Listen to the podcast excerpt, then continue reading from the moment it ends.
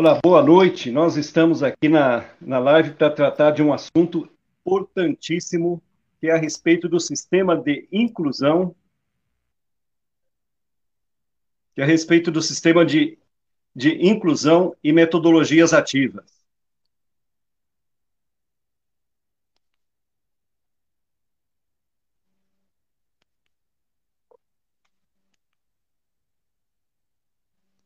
E aí,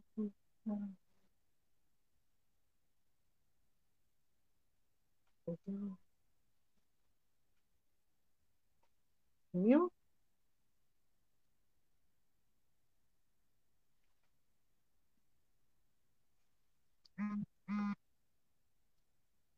Desculpa, houve uma, uma interrupção aqui. Então, nós vamos falar sobre o sistema de inclusão e metodologias ativas, e para isso, nós temos aí que a presença da doutora Noêmia, e do, que é doutora em educação, e também o Isalto, que é doutor em educação. Nós sabemos que hoje, principalmente a partir do momento em que aconteceu, que surgiu a pandemia, do dia 23, a partir do dia 23 de março, todo o sistema educacional ele está comprometido.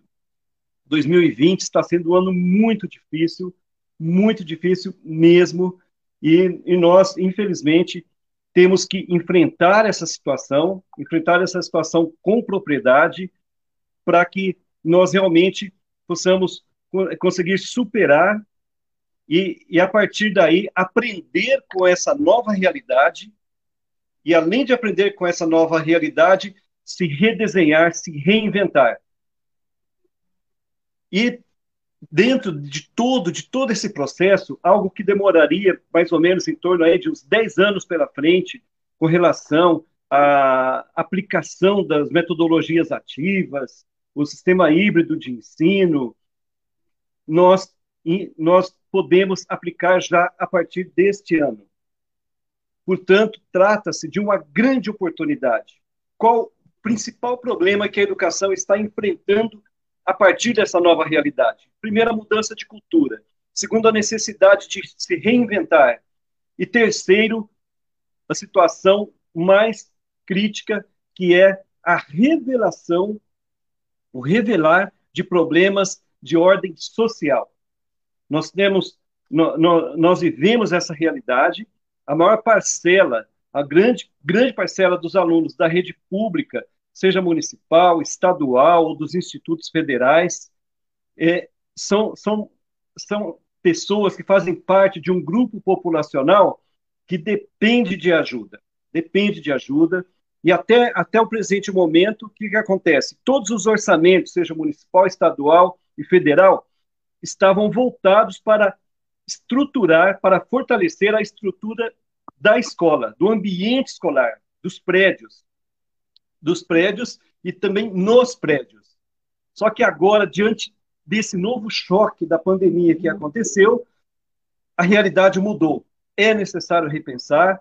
Por quê? Porque se descobriu que na casa dos alunos, onde há necessidade de se trabalhar, de dar continuidade ao processo de aprendizagem, também precisa de uma estrutura de tecnologia, informática, para que os alunos possam ter continuidade. Não se sabe até quando, até quando que esse problema vai acontecer. O que se sabe é que a realidade não será a mesma dos anos anteriores o sistema mudou, a realidade mudou. Nós não voltaremos mais às aulas presenciais 100%. Não, isso não será mais possível a partir de agora. Essa é, não é a minha opinião, mas é a tendência e que grande, quase que, que a totalidade dos educadores tem se posicionado a esse respeito. E justamente para que nós possamos aproveitar o máximo ou seja, fazer do limão a limonada é necessário debater, é necessário conversar, é necessário dialogar, porque se não for por meio do diálogo, jamais nós conseguiremos dar a volta por cima. Outro ponto importante que, que, faz, que, que faz parte dessa descoberta é que, por incrível que pareça, por incrível que pareça, muitos, mas muitos professores mesmo já estavam trabalhando essa sistemática de metodologia ativa. E que, para nossa surpresa, eles já vinham desenvolvendo, mesmo que algumas redes não contemplavam, não estavam assim dando prioridade para as metodologias ativas, vários professores já estavam trabalhando, os grupos se organizando, é, alguns coletivos debatendo a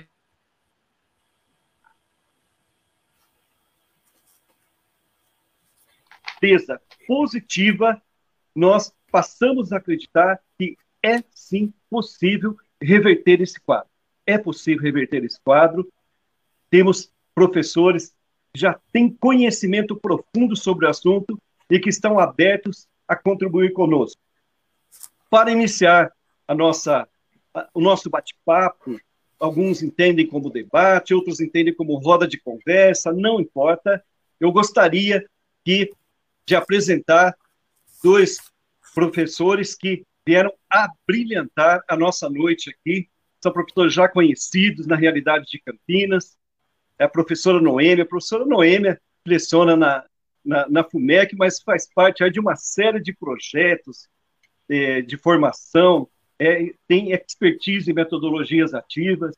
E o professor Isalto também, que também leciona na FUMEC, também é doutor em, em educação né, pela, pela Unicamp e leciona também no ensino superior, que vai nos ajudar a refletir também sobre a questão do ensino superior, e entre a EJA Profissões. EJA Profissões. E o ensino superior tem o ensino técnico e os cursos profissionalizantes, que nós também vamos abordar aqui nessa noite de hoje. Então, eu gostaria de pedir para que o professor Isalto iniciasse a nossa conversa se apresentando, um pouco da sua experiência a respeito de metodologias ativas e a sua perspectiva de futuro. Eu falo perspectiva, eu não falo expectativa, porque a expectativa ela frustra a gente. A perspectiva ela gera esperança. Então, professor Isalto, é, gostaria de abrir para que você colocasse aí, né, fizesse a sua apresentação e falasse um pouco a respeito da sua experiência com metodologias ativas.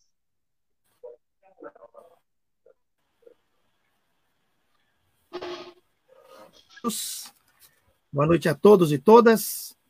É, primeiramente, eu gostaria de agradecer ao convite aí formulado para poder conversar um pouco aqui com vocês a respeito né, desse momento, desse período de exceção em que as novas metodologias, as metodologias ativas, elas é, já é uma realidade, né? E pensar que é, eu vinha é, existe um período anterior ao, ao processo de pandemia em que eu vinha discutindo, é, desde pelo menos há dois anos, eu vinha dentro das minhas, né, das minhas pesquisas, dos objetos de pesquisa que eu é, estabeleci, um deles tratava de metodologias ativas.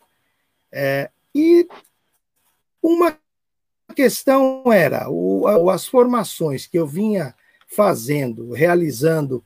É, no ano passado, 2019, 2018, o que a gente observava é que é, existia né, uma resistência, ou pelo menos de parte dos professores, é, de que não seria possível, de que as metodologias ativas elas é, demandariam muita formação e né, me lembro até de fevereiro. Em fevereiro eu fiz uma formação em uma, uma outra cidade, numa rede, e lá na, na ocasião eu perguntei a um profe, o professor disse: Olha, professor, é, tudo bem, a sua fala é muito boa, você apresentou os vários é, modelos, as várias possibilidades, mas eu não vou, é, não vou fazer isso, não vou entrar. Eu já estou há vinte e tantos anos. Né? E outro dia e aí eu até me lembrei desse episódio e disse, mas na marra nós tivemos que entrar, né? não mais é, ter a volta. Não tem mais volta. Agora nós vamos, né? Então na marra nós conseguimos, nós tivemos que entrar, nós tivemos que nos adaptar, né? O tal do reinventar, né? Então o processo se acelerou, né? Se acelerou. Então eu vejo que um pouco nessa linha a gente é, vai dialogar bastante aqui na, nessa noite né, onde a gente vai pensar nesses atores, né, como é que esses atores vão se colocando nesse processo desse novo fazer pedagógico, né, os professores e os alunos. Né?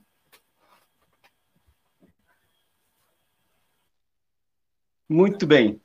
Então, professor Isalto aí, com, com toda a sua experiência, é, está, se apresentou inicialmente, teremos uma, um bom bate-papo aqui ao longo da noite. Quero agradecer aí a, a, presença de vários professores que já se manifestaram, né, a professora Lilia Montebeller está, está conosco, aí vão escrevendo aí no chat, se manifestando, não dá para a gente falar em tempo real todos, mas é importante a gente citar a presença da, dos nossos colegas, professora Cristina Ambar também, é, professora Lilian Neves, Lilian Neves, é um prazer estar conosco e também nessa noite brilhante, o Leandro Nica também se manifestou aí no, no, na live. Então, agora com vocês, um pouco da, da, história, um pouco da vida dessa pessoa que é batalhadora, que, que está presente em uma série de eventos, de, de situações aí, de desafios, e que não se cansa, não se cansa de buscar, né? É doutora numa universidade de Portugal. Então, gostaria de apresentar a professora Noêmia, que vai falar um pouco para vocês aí também da experiência dela nacional, internacional e na FUMEC. Por favor, professora Noêmia. Obrigada, Batista. Boa noite a todos que estão nos assistindo. É, a gente é, preparou o material para estar tá trazendo aqui para vocês, né? É, então, eu queria começar falando sobre a metodologia tradicional. A gente sabe que por muito tempo, é, e logo após a primeira revolução, a, é, a, a, é, o ensino era baseado mais na, na metodologia tradicional, né? Aquele que o, o aluno ele escuta e o professor fala, o professor que ensina. Hoje, a gente vê que esse ensino, ele já está fadado, não tem como a gente continuar trabalhando dessa forma. Então, a metodologia ativa, ela, é, aliás, é um nome que está em construção, esse conceito, mas que a gente vê que muitos professores já vêm trabalhando, mas não se importando com o conceito, né, que seria a metodologia ativa. Então, o que, que a metodologia ativa ela proporciona? Ela proporciona é, voltar o, o, aluno como centro do, do aprendizado. O professor, ele é agora o mediador. Então, a gente já vem trabalhando nesse sistema, mas essa construção desse conceito, ela está ainda é, acontecendo, né?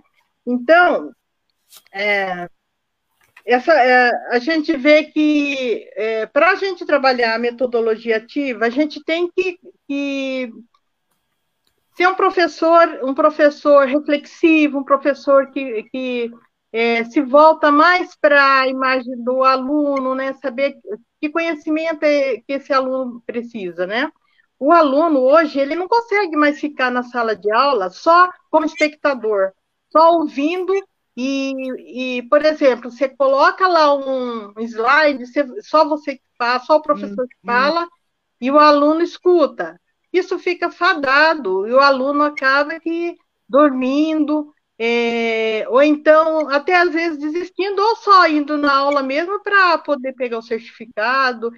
É um, é um sistema que a gente já não, não, não, já não tem mais como a gente continuar nele, né?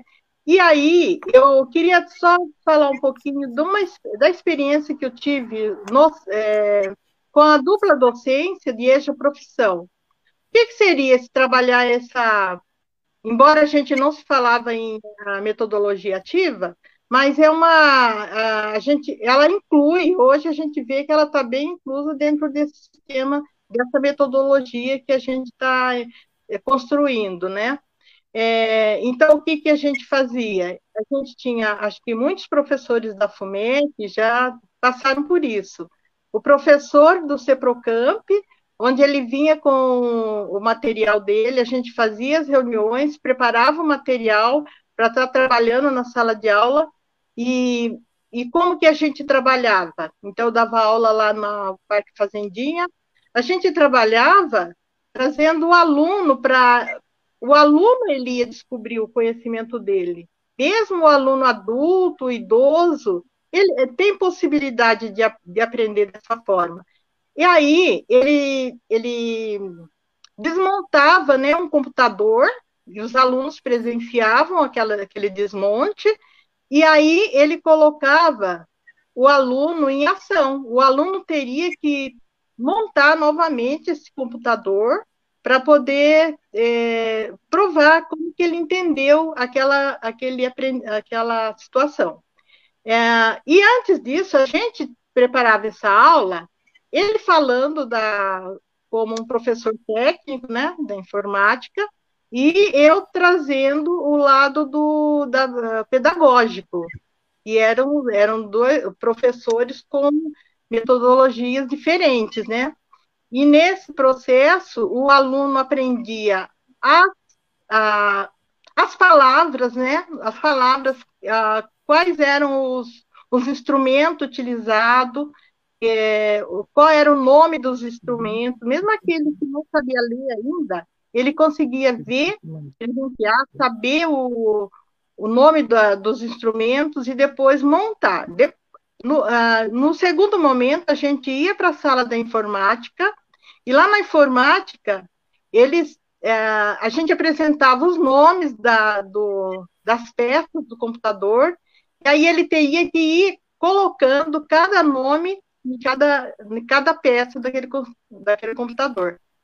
Ele tinha que descobrir, né, como que o nome, onde estava, e um outro grupo era dividido em dois grupos.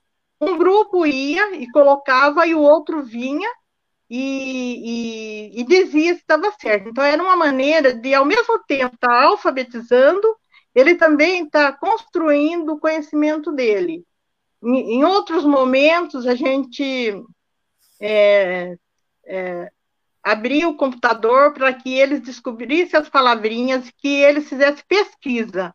Então, Hoje a gente vê que a metodologia ativa, ela ela está o híbrido entre né da, dessa metodologia ativa seria aqui o, o esse físico e mais o, a informática. Então, esse, essa ligação entre o conhecimento que o aluno vai ter né, nessa, nesse, nessa nova metodologia é onde ele vai produzir o seu conhecimento o conhecimento, é, ele vai ter que descobrir o caminho, que caminho ele vai tomar para descobrir o seu conhecimento. É ele, não é mais o professor que vai apontar, é assim, assim, assim. Não, o professor ele vai mediar esse conhecimento, ele vai conduzir o aluno nesse caminho e ao mesmo tempo esse aluno ele vai trazer a resposta é, do que ele descobriu. Então, as perguntas seriam o quê? É, devolver a ele as perguntas.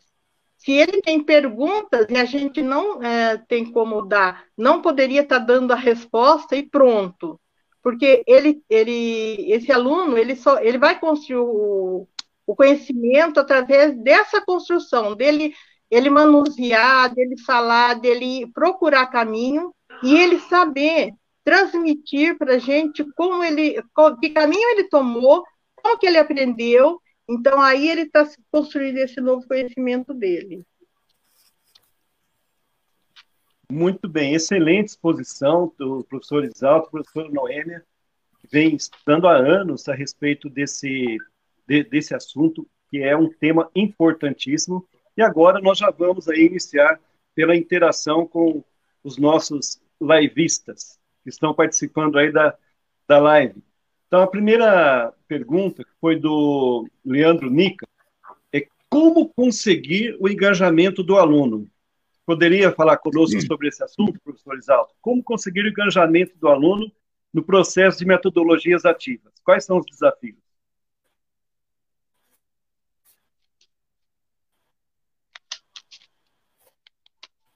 Bom, é, primeiro, cumprimentar aí, eu vi alguns nomes aí de alguns colegas, professores que estão aí participando conosco, né? Cumprimentar a todos que tivemos que, né? São, somos verdadeiros aí né, lutadores por uma educação de qualidade, né, de inclusão para todos. Né, o meu foco vai ser um pouco no ensino superior e, e o ensino técnico, o ensino médio, né?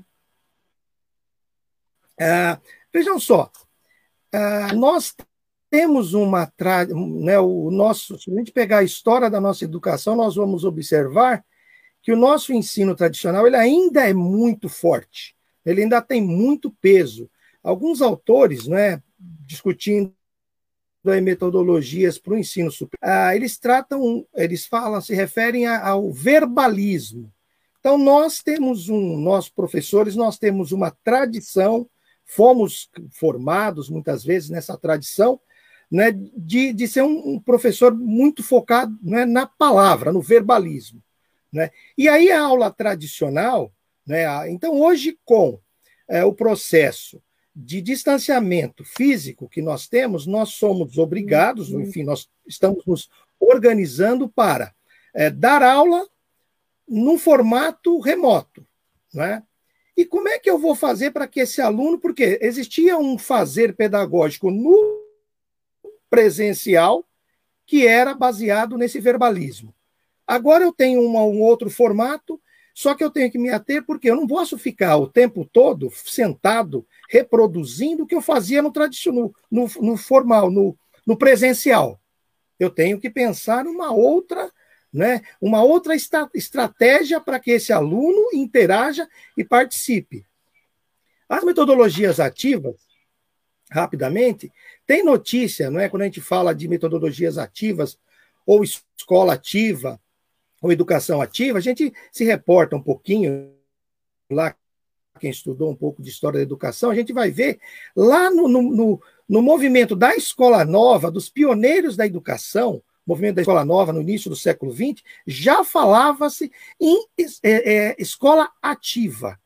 O aluno como um sujeito, o aluno como participando do, do, do processo, não mais apenas como. Porque existe uma tradição né, de que o aluno, ele muitas vezes, ele se torna passivo, e o professor vai passar os conteúdos, vai desenvolver o conteúdo, ele vai ficar. Com as metodologias ativas, né, que chega aí na literatura pedagógica, lá na, na Escola Nova, mas ganha força em alguns setores na década de 60, e mais recentemente no Brasil, nos últimos 15, 20 anos, né, esse aluno ele passa, ele, ele passa a ser um novo aluno, ele também precisa participar. Por exemplo, quando eu proponho uma, uma das modalidades aí da sala de aula invertida, né? Eu não começo a aula comigo, né? O professor dando aula. Eu mando um texto, um vídeo, um, né? Enfim, o aluno primeiro interage uhum. e depois ele chega para a aula já tendo lido, já tendo assistido, não é? E aí você percebe o aluno ele, ele se torna realmente ele tem que se ele tem que participar, mas ele tem que interagir, ele é sujeito do processo de ensino-aprendizagem. Excelente, professor Isalto. Então, de acordo com o que o professor Isalto colocou, é, é, nessa, nessa nova etapa, uma forma de conseguir engajamento do aluno é dividir a responsabilidade. Antes, a, a responsabilidade seria do professor em ensinar. O aluno, ele era ouvinte, o professor se preparava, o professor ele tinha que chegar com domínio, mostrar conhecimento, né?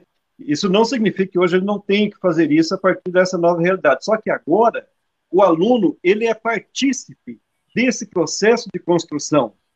E, o, e um dos maiores desafios também, que o professor Exalto colocou muito bem, é que aí o professor agora tem que conhecer aluno por aluno.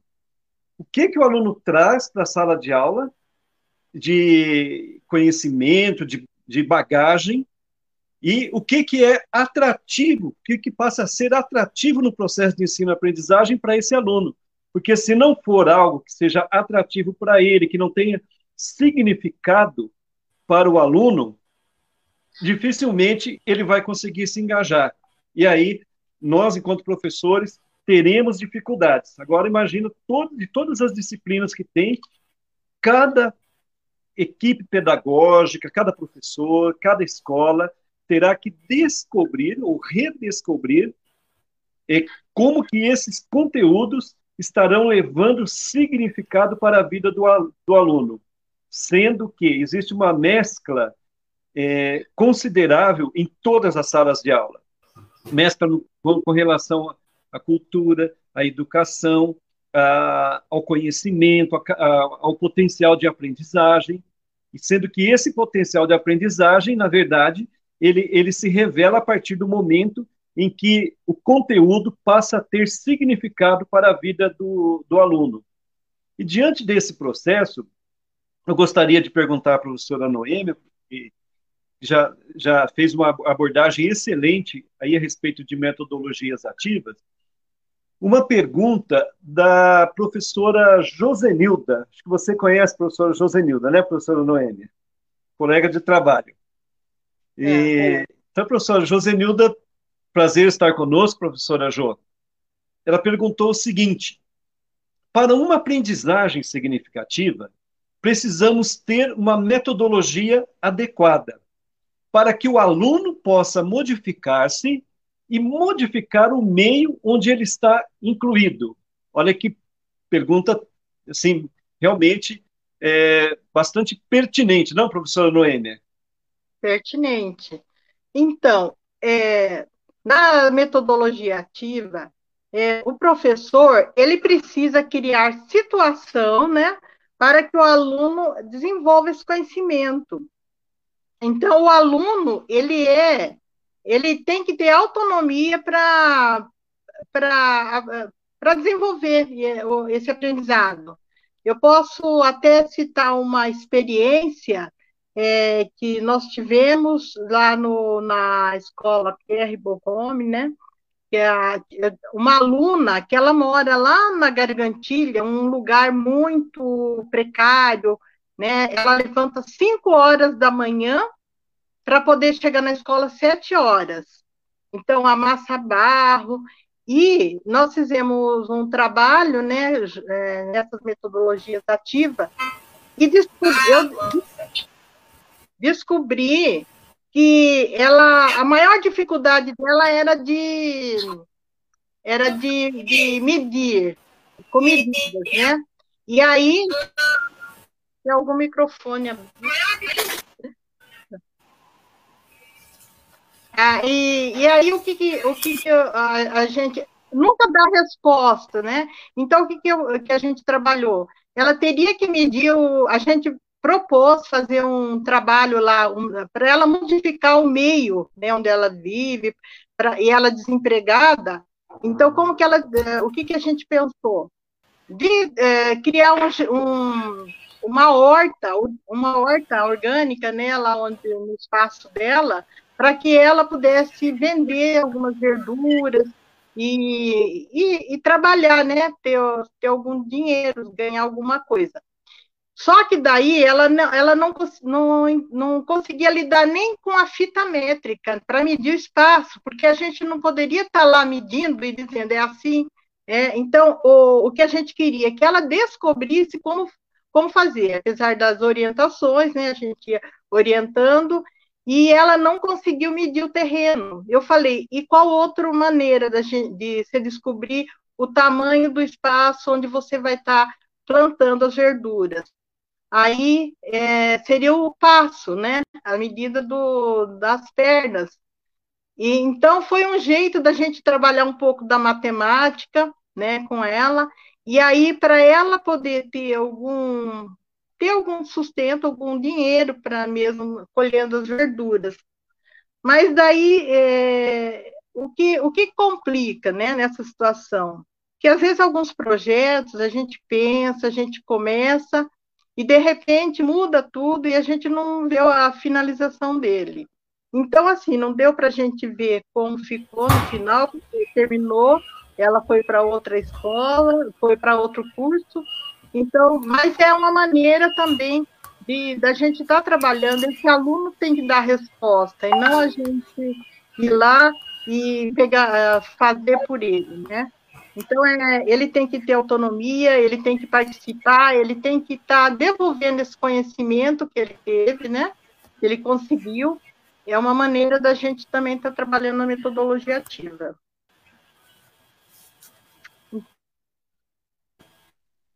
Muito bem, professora Noêmia. É, um excelente exemplo, exemplo da horta aí mesmo é um caso de, de significado, né? Se, se tem significado para o aluno, e aí exige, logicamente, muito mais do que o professor precisa se reinventar. É, e teve alguém que colocou aqui, a Alessandra, a Alessandra colocou que as metodologias ativas exigem muito mais do professor.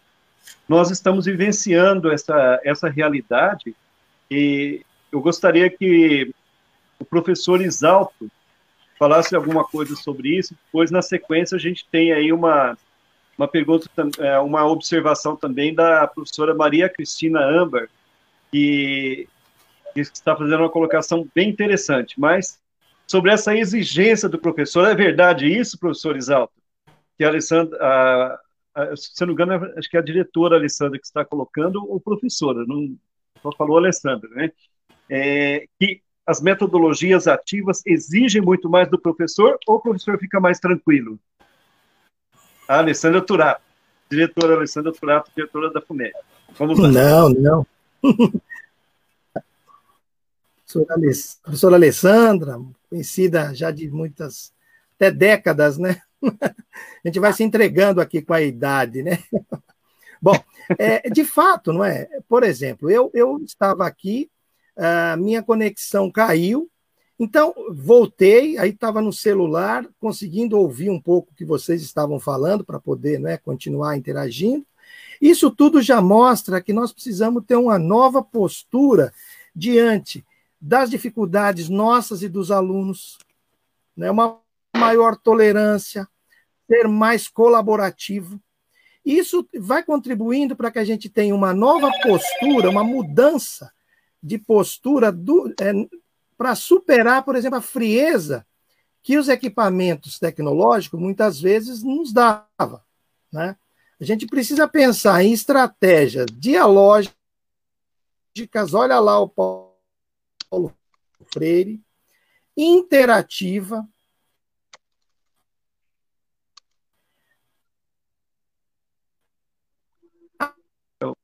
Sinal caiu um pouquinho o sinal do professor Isalto, mas enquanto ele volta, é muito importante a gente comentar da, das dificuldades que nós enfrentamos varinha. com o ensino remoto.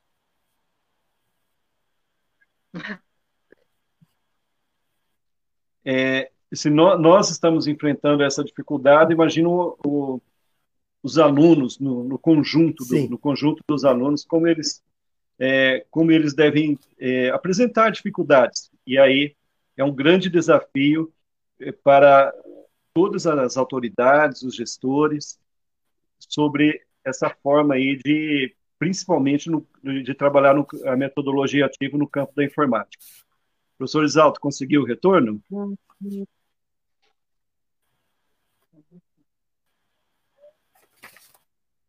Eu tinha, tinha caído, pessoal? Isso, no meio da tinha história caído. Aí. Pode, pode retomar agora. É, são as dificuldades. Ah, desculpa. Não, já peço desculpas, porque hoje a conexão, ela, eu tenho dado aulas à noite e ela tem tido estado boa. Hoje não é aquilo, né? Mas eu, eu falava um pouco é, que, que nós, professores, realmente nós, nós tivemos que é, desenvolver um novo perfil, não é? Diante dessa, como eu disse, né, aqueles professores que eu vinha fazendo formação, é, que diziam, olha, vai ficar muito difícil, tivemos que, na marra, né, adentrarmos nesse campo. Né? E aí o, o, é um campo onde a gente precisou superar a, a frieza, dialogar, tornar-se mais interativo, estar mais atento aos imprevistos, não é ser mais colaborativo, ser mais tolerante. E aí, ser mais flexível. Isso tudo, é, por quê? Para nós, professores, porque os nossos alunos, como foi dito anteriormente, alunos, eu costumo falar a partir de uma literatura que eu li, é que nossos alunos, eles são, principalmente os alunos que nasceram a partir dos anos 80, eles são nativos digitais, coisa que né, a maioria dos professores, ou muitos de nós, não somos. Né? Eu, chamo, eu chamo de Homo sapiens. né? tem o, o Homo sapiens, eles são os Homo sapiens. Né? São aqueles alunos que é, multitarefa, que estuda ouvindo música, que fala, é, que conversa para ela, e você pergunta, ele fala, não, estou sabendo o que você está falando. Né? Então, esse, para esse aluno, foi mais fácil se adaptar, claro, desde que ele tenha acesso, né? a gente falou que tinha lá no tópico inicial a questão da inclusão, né? da inclusão social. Né? Aquele aluno que conseguiu né, é, ter acesso, consegue ter acesso aos equipamentos, e não são todos, né? a PNAD, agora que o, o, o IBGE fez referente a julho, né, ela traz alguns dados preocupantes sobre isso. Né? É, a cada três alunos, um não consegue entrar. Né? Isso ensino, educação básica e ensino superior. Eles fizeram um pacotão ali, né, de um levantamento aí da PNAD contínua do IBGE. Então, aqueles alunos que conseguem entrar, que têm acesso à internet, que têm acesso ao equipamento, esse aluno ele, ele tem mais, ele tem maior domínio da tecnologia, muitas vezes até do que alguns de nós, não é? Do que alguns de nós. Então, eu penso que o professor, nesse novo formato, a gente está tendo mais trabalho, mas ao mesmo tempo, eu também trabalho, a gente, é, é, nós também é, estamos tendo ter acesso a, a, novos conhecimentos que a gente muitas vezes não teríamos se não fosse esse, esse momento muito atípico. Deixaria isso pela a partir da formação ou das formações que eu vinha fazendo antes do processo de pandemia. O discurso era muito rapidamente, temos que nos apropriar determinados saberes, determinados conhecimentos, não é que demoraríamos muito tempo. Nesse sentido, mudanças é, ocorreram e são irreversíveis algumas delas. É? Muito bem, excelente, professor Isalto. E, e agora uma é, tem algumas observações aqui dos, dos nossos nossos internautas que estão nos acompanhando, muito interessante a respeito dos novos desafios do, do, do ensino remoto relacionado diretamente a metodologias ativas. O, o, Leandro Nica faz uma observação que, na verdade, uma pergunta, né? Se é possível aplicar a metodologia ativa sem o uso da tecnologia da informação e comunicação. Aí eu já vou emendar com a, com a reflexão da professora Maria Cristina Amber, e ela também fala algo a respeito, que já é um enfrentamento que está que os professores de EJA estão estão tendo, e aí eu direciono a pergunta para a professora Noêmia. Professora Noêmia, então a professora Maria Cristina está dizendo o seguinte: as atividades exclusivamente via internet com alunos não alfabetizados, você falou de EJA profissões, então está relacionada a, a, a EJA 1, né? ou em processo de alfabetização, não têm sido eficazes no, no EJA, ainda que o nosso aluno tivesse, mas não tem acesso aos recursos. Eles não têm autonomia no que se refere ao uso dos recursos tecnológicos. Aí a professora Maria Cristina continua. Já trabalhei com a internet, com alunos de EJA, presencialmente, e trabalho com o ensino médio. Com o EJA 1, tem sido infrutífero. Vocês têm alguma avaliação em relação ao EJA 1? Aí eu vou falar só um, um pouquinho, fazer uma pequena observação a respeito de, do texto colocado, foi colocado pela professora Maria Cristina, o professor ele vive na, na sala de aula, no dia a dia, sente as dificuldades com os alunos. Eu, por exemplo, eu, eu leciono no, no, ensino médio. E no ensino médio, você percebe que pelo menos 40% da sala apresenta dificuldade. De uma, uma sala de aula aí com 25, 30 alunos. Eles apresentam dificuldades e, e a grande maioria, a dificuldade é de acesso. Então, tem dificuldade de acesso e dificuldade na dinâmica do uso da tecnologia e que nem sempre ela está disponível, disponível full time. Aí já é um desafio. A FUMEC ela tem feito um esforço acima da média, procurando reunir todas as condições e elementos necessários para esse acesso. Mas, mesmo assim, a gente sabe que o, o, o aluno não alfabetizado, o aluno que está em processo de alfabetização, se ele depender só da tecnologia, do, do, do é, só do ensino remoto, por meio de tecnologia, é, é muito difícil, não vai conseguir chegar muito longe. E aí é necessário se utilizar da criatividade. Né? Criatividade, empenho, conhecer melhor esse aluno e buscar algum significado.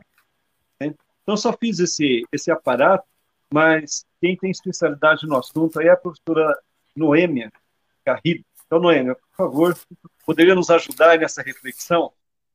Então, é, eu, é, o que a Cristina está falando é o que a gente está passando hoje, né? A gente sabe que esse aluno, ele já foi, ele já sofreu muitos processos de exclusão ou de, de falta de inclusão, né? Ele, ele já desde que, que se pensou na educação para adulto, a gente sabe que é, não, não foi satisfatório. Então, às vezes, não falta verba, às vezes a verba é mais destinada àquelas crianças. E, e nesse processo agora, a gente vê que está muito complicado mesmo. Então, o que a gente tem visto, sabido dos alunos?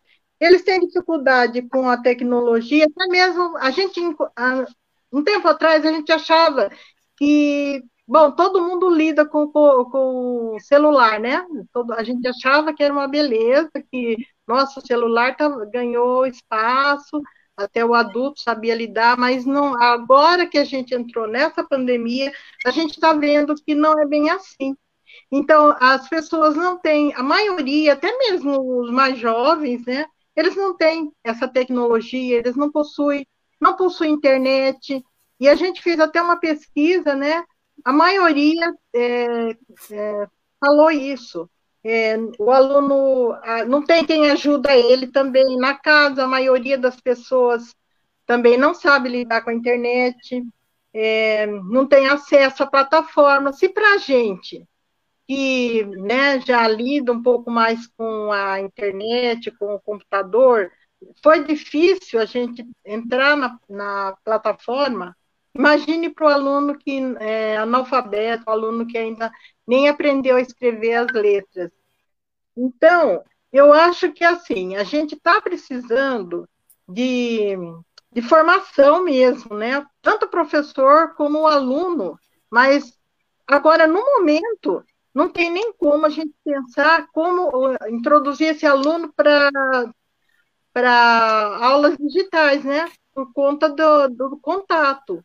Então, eu acho que o que a Cristina colocou é um sofrimento para todas nós mesmos, né? A gente está tentando buscar alternativa para introduzir essa metodologia ativa e, como o Isalto falou também, aqueles que têm um pouco mais de traquejo, né, com a informática, ele até que conseguiu. Eu tive aluna que conseguiu até entrar, uma boa parte entrou, né, na plataforma e, eu, eu, eu, e a maioria o que tem feito, trabalhado com o WhatsApp, né? Então, leitura, que é muito importante, né? A leitura para o aluno, ele tem que ler. E às vezes eles me devolvem a resposta na leitura. Então, eu peço um vídeo, até aí eles conseguem fazer, né?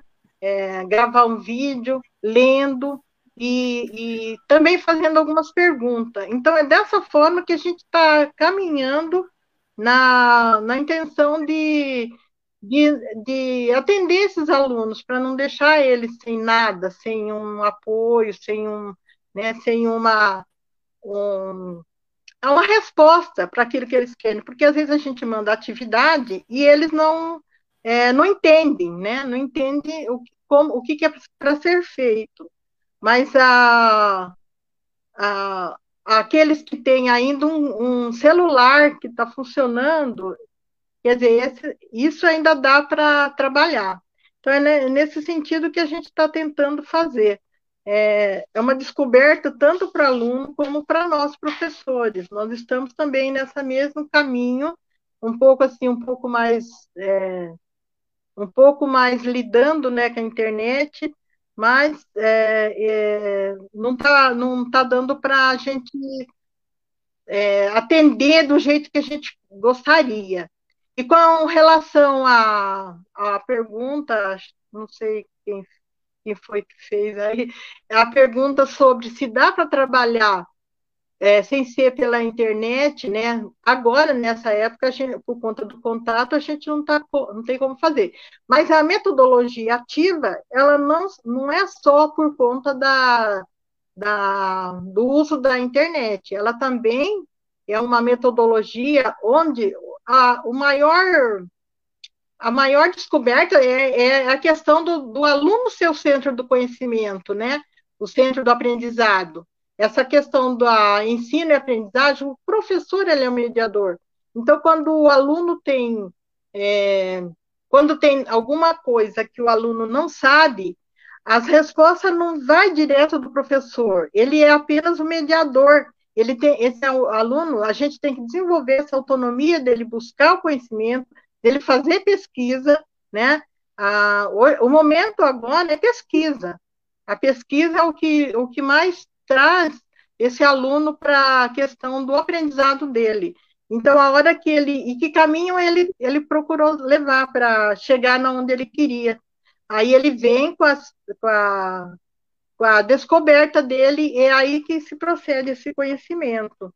Mas com relação ao computador, a gente está aí no caminho, né? A gente está buscando alternativa, ver de que forma a gente principalmente com o aluno que está no, no início mesmo da alfabetização. Muito bem, professora Noêmia. Então, é, é, dentro do, do que você colocou, tem alguns pontos que merecem destaque. Né? Um deles é que todos nós estamos aprendendo. Não existe alguém que, assim, com a varinha mágica, que fala é assim ou é assado. Até porque é, o problema em si ele é extremamente complexo. E professores estão aprendendo, alunos, a gestão, toda a equipe pedagógica, coordenadores pedagógicos, orientadores pedagógicos. Então, realmente é uma, é uma situação, um processo de aprendizagem. Esse é um ponto.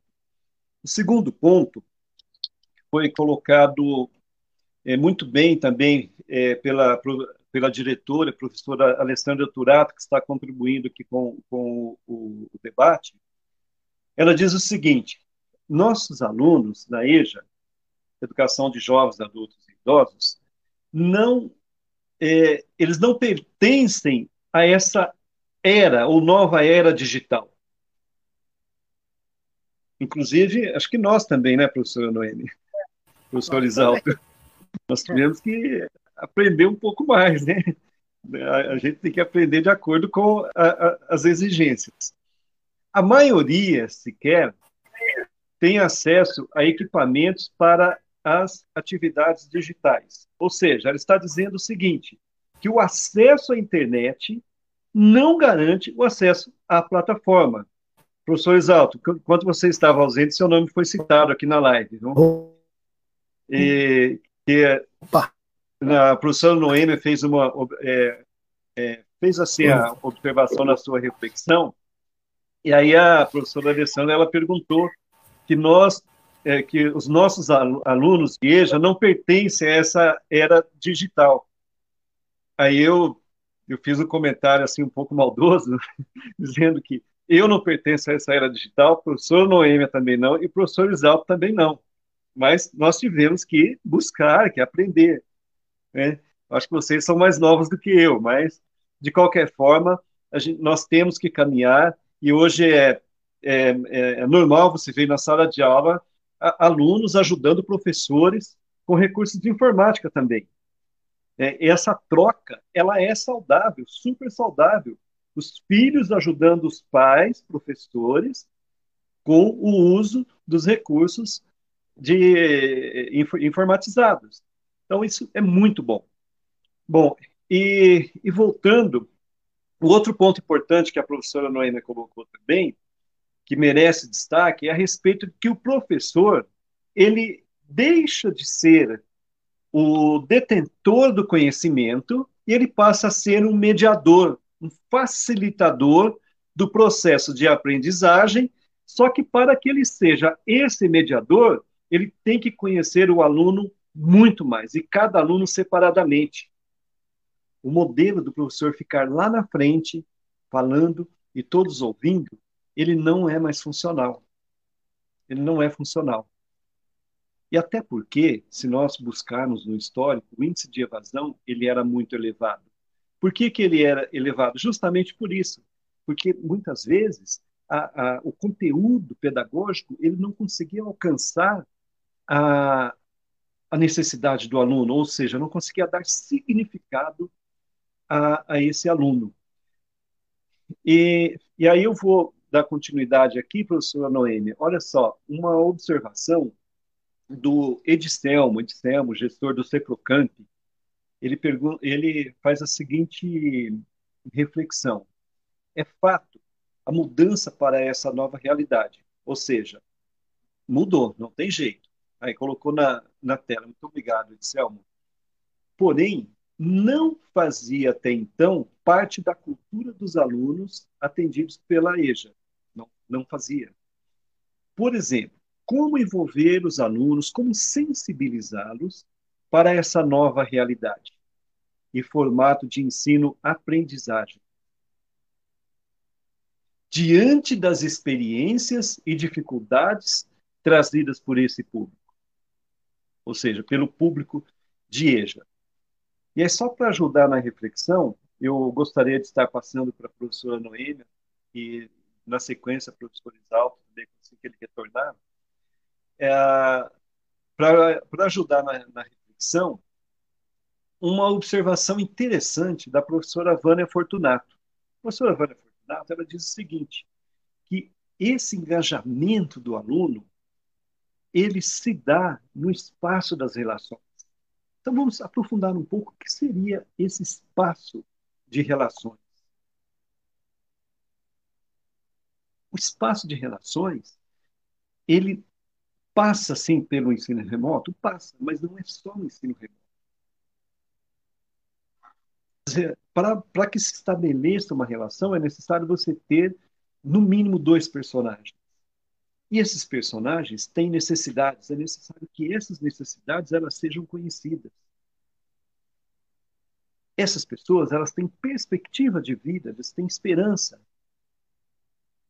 E muitos têm expectativa é necessário que isso seja conhecido. Aplicar a empatia nesse processo de, nesse espaço de relações, ele é essencial. Para o ensino público, é um pouco mais desafiador do que para a escola particular. O ensino público precisa ter políticas públicas consistentes,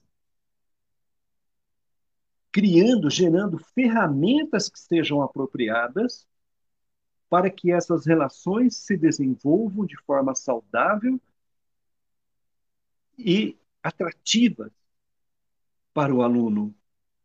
Mas também não somente para o aluno, mas também para o professor. Porque para o professor conseguir exercer o seu papel com propriedade, ele vai ter que buscar esse significado e se envolver. Porque o professor hoje, principalmente nessa nova realidade, ele não sai da sua casa vai à escola, presta o serviço e volta para casa, está tudo resolvido. Olha, já não era assim. O professor trabalha à noite, madrugada, na semana, direto. E agora ele está mais interagindo muito mais com o aluno fora da sala de aula. A grande maioria era na sala de aula, agora fora. E aí eu gostaria que a professora Noêmia falasse sobre, um pouco sobre isso, sobre esse contexto, e, na sequência, o professor Isalto também é, para que faça algumas observações a respeito. Só para se sintonizar, professor Isalto, nós estamos falando aqui a respeito de uma observação do Edselmo. Conhece o Edselmo, professor Isalto? Edselmo é velho conhecido né, da, da, da FUMEC. E, Senhor Edselmo? O Edselmo, Opa! Ele, ele coloca né, esse ponto interessante aí, como envolver os alunos, como você atrair, sensibilizar, trazer o aluno para essa nova realidade, sendo que o aluno, é, ele já, o aluno e nós professores também, nós estávamos em uma cultura que não havia tanta exigência, mas que estava aos poucos se desfacelando no modelo anterior. O modelo, o modelo presencial, na verdade, é um modelo engessado. E, e, a metodologia ativa que vinha caminhando lentamente, agora tem que ter uma explosão. Explosão.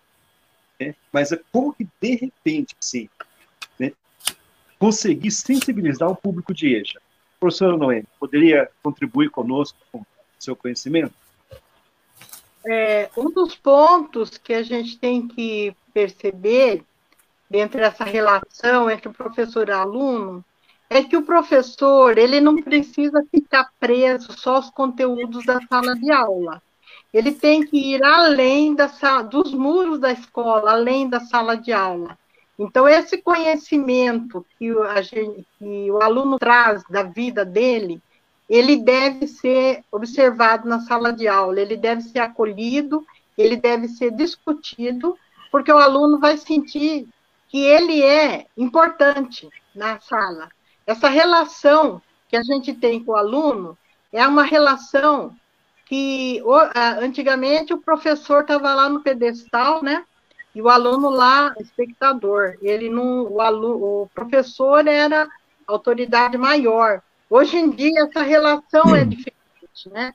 Tem que ser diferente. Às vezes não é, mas tem que ser, porque o aluno ele vai, é principalmente o aluno adulto, ele vem para a sala de aula com um monte de problema, com um monte de, de, de questões né, da vida, do, do, dia a dia, do que ele passou. E se a gente, a gente tem que abrir o ouvido, a gente tem que ouvir, precisa ouvir para poder iniciar esse trabalho educativo. Porque aí tem sentido para o aluno estar tá na sala de aula. Essa relação que ela, ele, ele tem que abrir junto ao aluno, com o aluno, né? E ele vai, é, e mesmo agora na época da pandemia, né, que a gente não está tendo contato direto com o aluno, mas a gente precisa saber desse aluno, o que é que está se passando com ele. Então, uma, de alguma forma ou de outra, de, um jeito de comunicar, a gente tem que arrumar uma maneira de se comunicar com esse aluno, porque ele precisa. E a gente percebe que quando a gente entra em contato com esse aluno, quando a gente conversa e ouve um pouco do que ele tem para falar para a gente, a, gente percebe que ele tem, ele, é, o que eu ouço às vezes, né? Ai, que saudade da sala de aula, ai, que saudade da gente estar juntas, né? Então, é, é assim, essa troca, ela é muito importante, a gente, nós estamos trabalhando com alunos carentes, alunos que necessita de ser ouvido, né? E então, o nosso trabalho, ele não é só aquele conteúdo fechado da sala de aula. E a gente tem que buscar o conteúdo que está além dos muros da escola. E uma, uma outra coisa é que o professor hoje, ele tem que ser professor pesquisador. Então, ele precisa pesquisar muito, porque às vezes o aluno traz algumas questões que que necessita de que a gente vá procurar saber, né? E não ter vergonha de dizer, ó, agora eu não posso dizer, né, de responder, mas dizer, gente, nós estamos no mesmo caminho, nós precisamos procurar, nós precisamos descobrir o que, uh, esse interesse seu. E aí, nessa troca, esse interesse, tanto do lado do aluno como do professor, ele vai se construindo. Então, é muito importante essa relação de que a gente seja mais aberto com o aluno. Isso não é, isso era coisa do passado, né? Que a gente estava lá em cima e o aluno, é, às vezes até fingia que sabia, mas é, tem que ser bem claro com o aluno. Muito bem. Excelente. Eu acho que essa, essa nova realidade, ela não descaracteriza, como disse muito bem a doutora? Ela não descaracteriza a importância das, da relação presencial. De repente, é muito importante fazer essa Imagina a situação, de repente, nós estamos aqui falando de metodologias ativas e descaracteriza totalmente o ensino presencial. Não, o presencial é e, e continua sendo a melhor forma no processo de ensino-aprendizagem. Não tem, não, não há dúvida sobre isso. Porém, é necessário inovar a própria sala de aula. É necessário se reinventar a própria sala de aula. Aí eu gostaria de ouvir também os comentários do professor Isalto, né? professor Isalto, como tornar o aluno, como sensibilizar o aluno para ele se envolver nesse novo processo com a aplicação das metodologias ativas. Bom, é, no, no, independente desse momento ou do momento mais convencional, nós estávamos acostumados, uh, nós precisamos rever os nossos paradigmas e algumas teorias. Uh, e, nesse sentido, tornar o, o, trabalho pedagógico mais significativo para esse aluno. E aí as metodologias ativas, elas colaboram, elas têm em comum algumas questões que vão trazer esse aluno, é, vão, vão tornar esse aluno mais próximo né, do que a gente espera dele, que ele participe, que ele seja mais interativo. Porque, por exemplo, a metodologia ativa ela, tra ela trabalha em cima, ela se baseia em cima de reflexão sobre a experiência. Aprendizagem baseada em projetos, ensino com pesquisa, apresentação de estudos de caso, mapas conceituais, jogos pedagógicos. Isso, isso Hoje, no, no atual momento que nós estamos vivendo, nas nossas aulas, a gente deve lançar mão, porque não dá para a gente fazer um sistema remoto, né, uma aula só expositiva. Né? Ah, e aí, uma questão só rapidamente: a aula expositiva ela também pode ser ativa. ela tem espaço ainda, mas não só. Né? Mas não só. Né?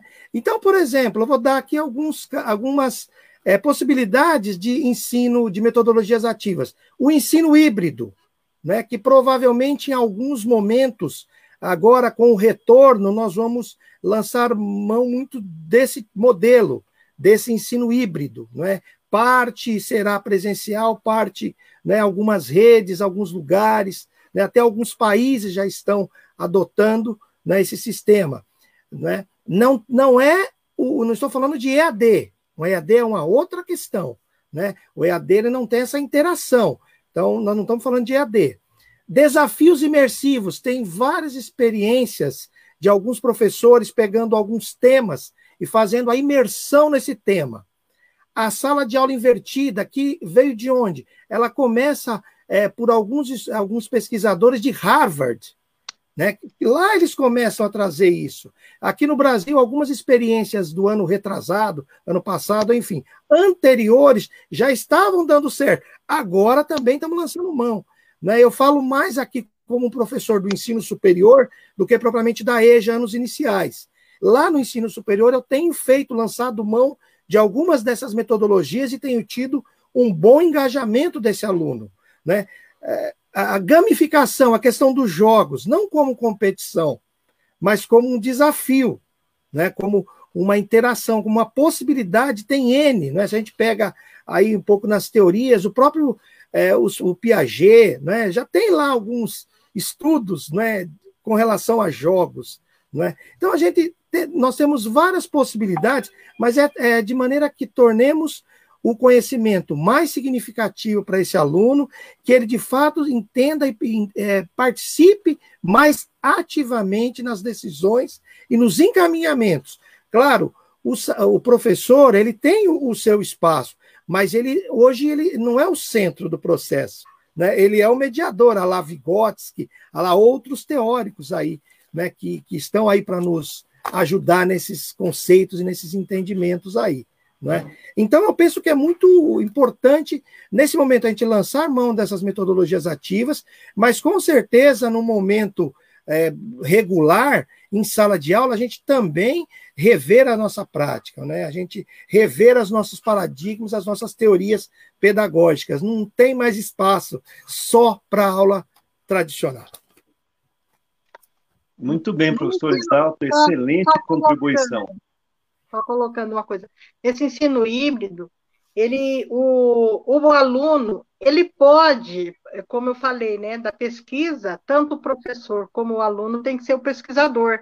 E nesse ensino, ele pode tanto estar na presença do professor, como não, não estar na presença do professor.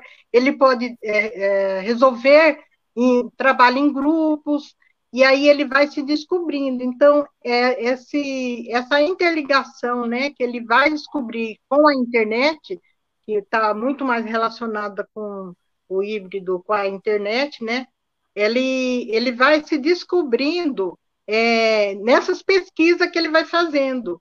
Então, ele pode apresentar através de um vídeo, através de um, de um PowerPoint, são instrumentos que ele vai utilizar e para mostrar o conhecimento, como ele, ele obteve aquilo, como que ele concebeu o conhecimento.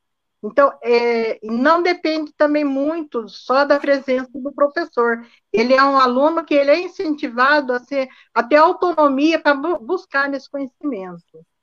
E uma das coisas é que também, o que, que esse ensino ele pode mudar, né? Ele pode, quais são as vantagens? É, mudança é, no ensino e aprendizagem, o aluno passa a desenvolver seu conhecimento com autonomia, é, desenvolvimento de habilidades e competências, é, for, formação de pensamento crítico, aprender a se comunicar, se torna co colaborador. Então, com essa interação entre os grupos, ele vai se tornando um, uma pessoa colaboradora, é, resolver situações, problemas reais, e qualifica também esse aluno para o mercado de trabalho. Então, são grandes vantagens que ele tem nessa questão da metodologia ativa. Muito, muito boa observação, professora Noêmia. E aqui algumas participações dos nossos, dos nossos internautas.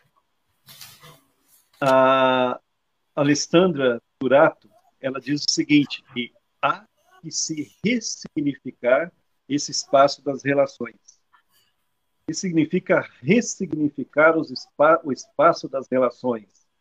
Tem que rever todo o processo, como está hoje e como, de, e como pode ser, a partir do que? A partir da, da participação efetiva dos alunos, junto com o professor, com a equipe pedagógica, com o grêmio estudantil, com, com a própria comunidade si, que está ali torno da escola, com a participação das famílias. O processo ele é amplo.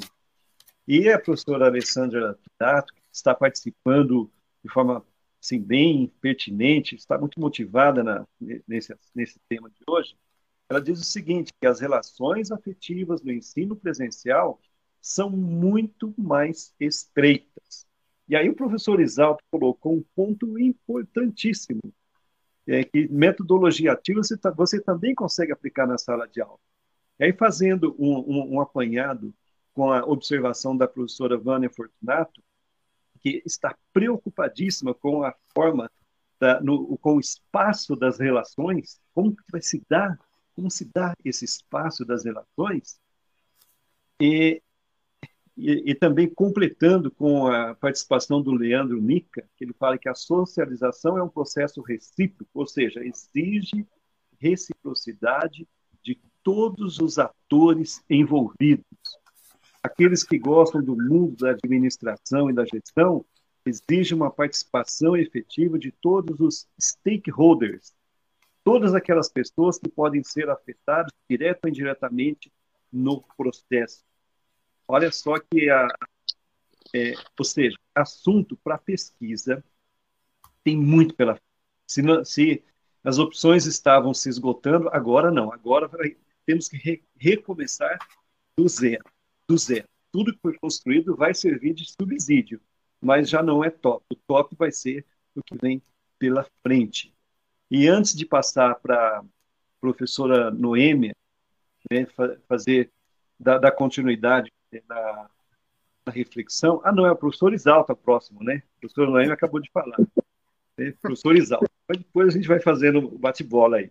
Mas só um recado para a professora Noêmia, a Lu Rodrigues. Conhece a Lu Rodrigues, professora Noêmia? Minha aluna. Sua aluna? Minha então, aluna. olha só. Alunos, aluna, aluna de EJA, hein? Participando. É. Olha que interessante. A Lu está dizendo o seguinte: queria ter participado professora Noemi. Amo suas aulas, professora Noemi. Isso já fica como uma sugestão para as próximas, para uma da, da, da para algumas das próximas lives, para nós, quando formos falar de metodologia ativa, também nós vamos trazer alunos para poder participar. Qual é a opinião do aluno sobre metodologia ativa? Ah, é uma maneira da gente, de nós aprendermos também. Nós estamos falando aqui, evidentemente, com eu sou economista, contador e professor do ensino eh, médio de nível técnico. A professora Noemi e o professor Isalto, eles são doutores, mas eles não estão aqui somente pelo título. Não. Estão aqui porque participam lá na paz, estão na sala de aula de EJA, amam o que fazem, eles amam o que fazem. Eu falo isso de testemunho próprio, são meus colegas de trabalho, e eu vejo assim na simplicidade do dia a dia. Eu até brinco com o professor Isalto, que tem um programa na TV Câmara, ele ficou famoso porque ele deu aula com a varinha, né, com a varinha dos, lá com os alunos. Ou seja, são, são, são, é, é, são experiências que nós aprendemos lá no passado que não podem ser desprezadas, mas elas vêm, é, é, é elas vêm se unir as novas situações que estão surgindo. Não dá para você desprezar. Toda aprendizagem, toda aprendizagem no processo empírico, ou seja, tudo aquilo que, que nós aprendemos ao longo da vida, ah, esquece e começar do zero. Não. É importante aproveitar todo esse conhecimento, ressignificar, se reinventar ou se redesenhar e partir para um novo momento. E para que isso aconteça, todos precisam ter humildade, abrir o leque, dar oportunidade, ouvir, como mencionou a, a professora, a professora Noemi. Então, professor Isalto, vamos dando continuidade a essa reflexão.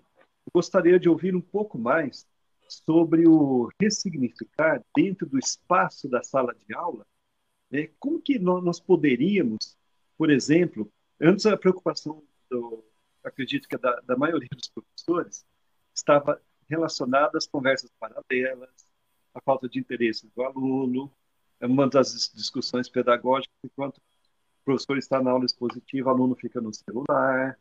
Me parece que essa, essa discussão agora ela, ela se torna mínima, até porque o contexto mudou.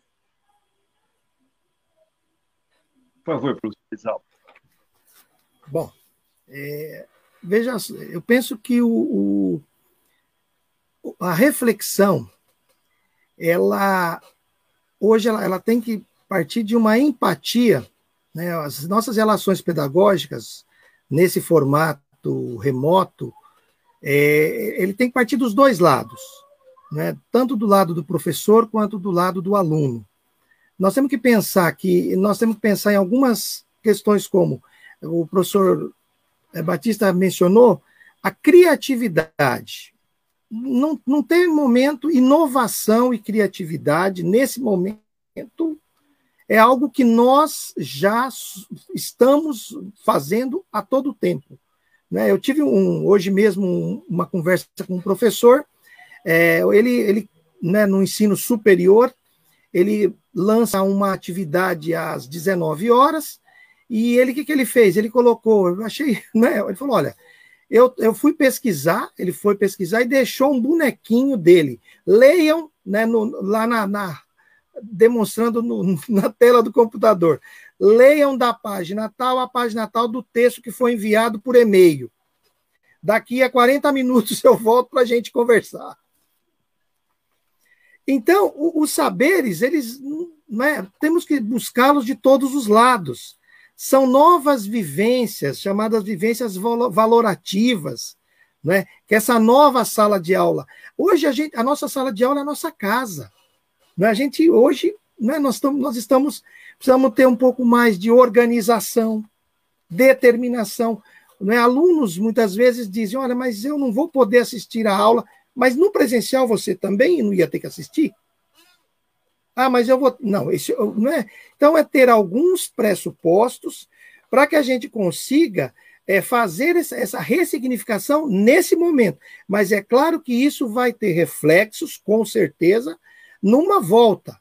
Né? Numa, hoje já se discute né, como é que vai voltar. Nós nunca mais seremos os mesmos. Né? Nós não somos, não seremos mais os mesmos. Os alunos vão também impactar. Nós, professores, como eu disse há pouco, nós vamos mudar a nossa postura. Precisamos, tivemos que mudá-la. Né? Tivemos que nos rever, tivemos que nos repensar. Muito bem, professor Noêmia, é, o que, que você pensa sobre esse novo contexto? Olha, aproveitando e trazer as palavras de Paulo Freire, né?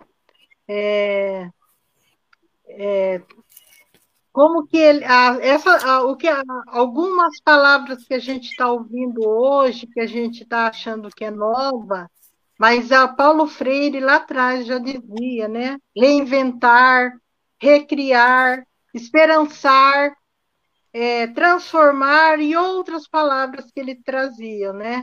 Então Paulo Freire, ele já ele já tinha essa metodologia ativa, mas só que a gente, ele não tinha esse conceito de metodologia ativa. E aí, ele, é, aí trazendo um pouco do um, um textinho, um, um, pedaço de Paulo Freire, né? Ele na, na, no livrinho dele, a importância do ato de aprender, ele cita uma reorganização da sala de aula no círculo de cultura. Ele dizia que antes as cadeiras, a mesa, o quadro negro ocupavam um lugar na sala, né? E aí teve que reorganizar essa, essa sala. Aí ele faz uma analogia com a com a com a política mesmo, com o que vem acontecendo, né? Então a velha sala poderia ser transformada e criada uma nova com outros objetivos. E aí ele fala que reorganizar a sociedade velha é transformá-la para criar a nova sociedade, que não é fácil, e que não se, se cria a sociedade nova da no, do noite para o dia. Nem a sociedade nova aparece por acaso. A nova sociedade, ela vai surgindo com as transformações profundas que a velha sociedade vai sofrendo. E o que vemos hoje, né, é, são as transformações vindas da pandemia e que a gente precisa de se ajustar a ela e para esses novos propósitos. Então, não é fácil. A gente vai ter que pensar muito, a gente vai ter que recriar, a gente vai ter que buscar lá em Paulo Freire, as palavras de Paulo Freire, para a gente poder se alimentar dessa, né, dessas palavras, dessa construção nova do conhecimento. Então, era isso. Professor Isal, você, você concorda que esse é, Paulo Freire, ele, ele já pensava muitos anos na frente, já trabalhando com metodologias ativas? Sim, eu, eu, eu, eu concordo. É, porque é, quando ele dá o protagonismo é, para o aluno, né, quando ele propunha lá é, um aluno como protagonista, como transformador, é, o que as metodologias ativas, claro, né, guardadas aí algumas é, relações, né, porque sempre tomar cuidado para a gente não né, não cometer um anacronismo, né, os tempos eram outros, né, as décadas, enfim. Mas é pensar que realmente faz sentido essa discussão. Né? Como, por exemplo, a gente, a gente tem lá a, divisão disciplinar. Né? Se a gente for ver um dos caminhos, inclusive nos tempos atuais, eu e mais alguns professores do ensino superior, nós desenvolvemos, por exemplo, projetos interdisciplinares em tempos de pandemia. Em tempos de pandemia. Nós desenvolvemos para tornar o, o, o, aprendizado mais significativo. Né? Então, eu acho que tem né, uma, algumas, alguns pontos que, de fato, eles né, batem, eles fazem sentido, né, quando a gente é, pensa né, que, que o aprendizado deve ser mais significativo, que esse aluno seja mais participativo, esse aluno seja de fato, o, né, ele tenha uma maior, um maior protagonismo né? Então, são possibilidades, e, e, com relação ao Paulo Freire ser. Porque você pega textos do Paulo Freire da década de 60, década de 70, e se você não. não você acha que ele está falando hoje algumas questões. Porque também a nossa sociedade ela se desenvolveu, se desenvolveu o capitalismo, mas ainda continuamos em. Algumas questões não mudaram. Né? O opressor, o oprimido. Né? A gente né, foram reorganizados, ressignificados, mas o modo de produção continua o mesmo. Né? A exploração está aí também. Né? E com os dados né, que a gente já pode antever, nós vamos ter mais pobreza né, nessa nova sociedade que se apresenta aí né, com é, pós-pandemia, muitas pessoas empobreceram, muitas falências. Então, nós vamos precisar muito mais ainda de Paulo Freire, da pedagogia social, de um olhar mais carinhoso, de um olhar mais atencioso para os que mais precisam, para os excluídos desse país. Professora Noêmia, dentro dessa colocação do professor Isalto, o, quando ele fala que Paulo Freire sempre usou o protagonismo do aluno, e, mas ele, ele também ele se preocupava não somente com o processo de ensino-aprendizagem, mas todas as abordagens dele faziam menção ao sistema, sistema capitalista, sistema de exploração, ah, era assim muito amplo, justamente para que o aluno viesse a ser um protagonista e, e ser uma, uma referência no meio que ele viesse a atuar. Com o surgimento da pandemia, essa realidade que muitas vezes ela estava é, mascarada de alguma forma dentro dos espaços de relação na escola, ela veio à tona. Essa nova realidade ela veio à tona. E agora ela é visível. Veio à tona que o aluno na casa dele, ele não, tem, não tinha condições de fazer o chamado dever de casa, porque ele não tem recursos tecnológicos apropriados para isso, para essa situação, e muitas vezes, é, uns, alguns no, nos projetos pedagógicos, né, ou no, no, no, no plano de aula, para o aluno fazer tarefa. E às vezes o ambiente que ele está nem, não é apropriado. E aí, precisa, precisa pensar nisso. Como rever essa situação? Aí eu já vou aproveitar rechear a nossa conversa com alguns, alguns dados importantes né, na nossa reflexão. O espaço de aprendizagem, o espaço de relações de aprendizagem, antes era só a escola. Hum. Hoje é a escola, a casa, o ambiente de trabalho e outros ambientes que o aluno vive, vivencia. Uhum. Acompanhando, fazendo um paralelo sistema, é, antes da pandemia, a grande maioria dos profissionais nunca havia feito uma reunião por meio de plataforma digital. Hoje, provavelmente, todos já fizeram. Um outro ponto importante que antes você tinha horário para ensinar e para aprender e, e era durante a semana. Eu cheguei, cheguei a presenciar situações que os alunos fizeram um abaixo assinado para não ter reposição de aula no sábado. Não queriam reposição de aula no sábado. Chegou, nós chegamos nesse ponto. Então, se ontem, a, ah, antes a situação era você tinha um horário para aprender, esse horário era e tinha que ser durante a semana. Agora é durante a semana e aos finais de semana, ou seja, durante o tempo todo. Não tem mais barreiras. Um outro aspecto que aí pega na parte estrutural, os orçamentos públicos. Os orçamentos públicos, eles eram elaborados todos voltados para a escola. Todo. Todo voltado para a escola. Hoje não.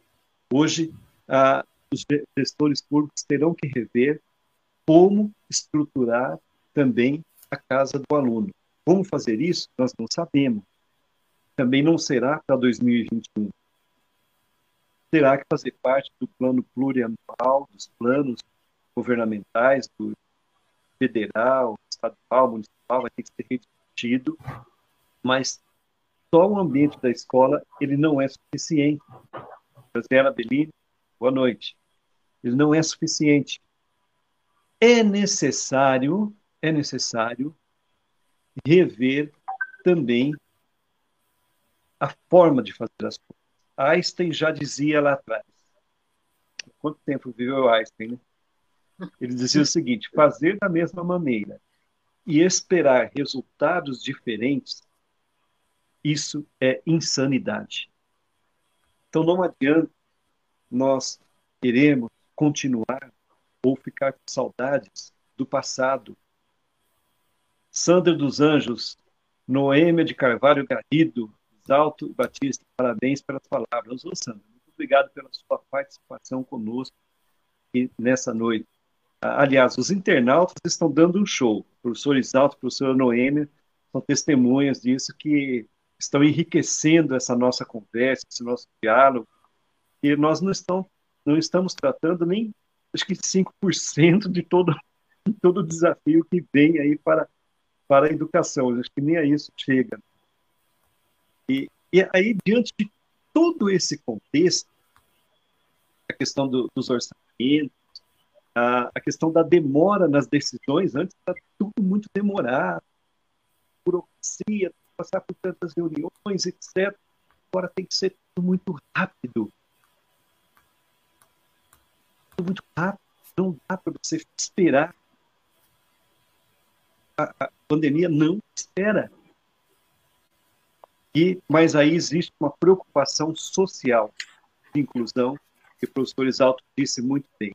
A exploração continua, o, o, cap, o capitalismo, não o sistema em si, né, ele, ele, ele continua mais forte também. A pobreza aumentou. Lembrando que, que nós não somos extremamente contra o capitalismo, a favor desse ou outro sistema. Qualquer sistema é, ele tem o seu lado bom e o seu lado ruim, depende de como você trabalha. Mas é muito importante, professor Alessandra Turato, respeito e admiração pelo trabalho de cada um de vocês.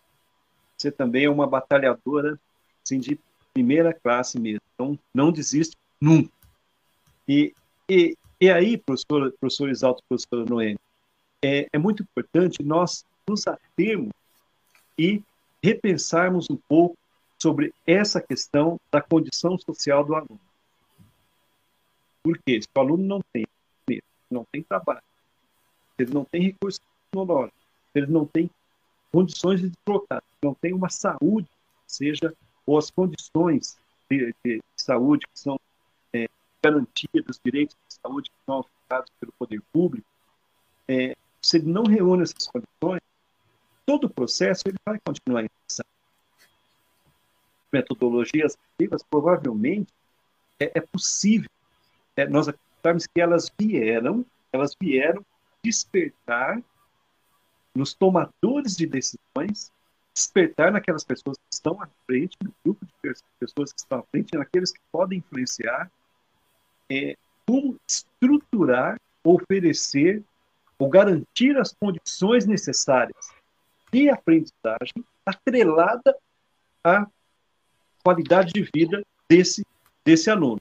Senão, a educação é, não adianta você aumentar para 70% do orçamento, você não vai conseguir resolver o problema na Eu gostaria de estar ouvindo o comentário da professora Noêmia sobre essa questão da inclusão e da realidade social nesse novo contexto da pandemia.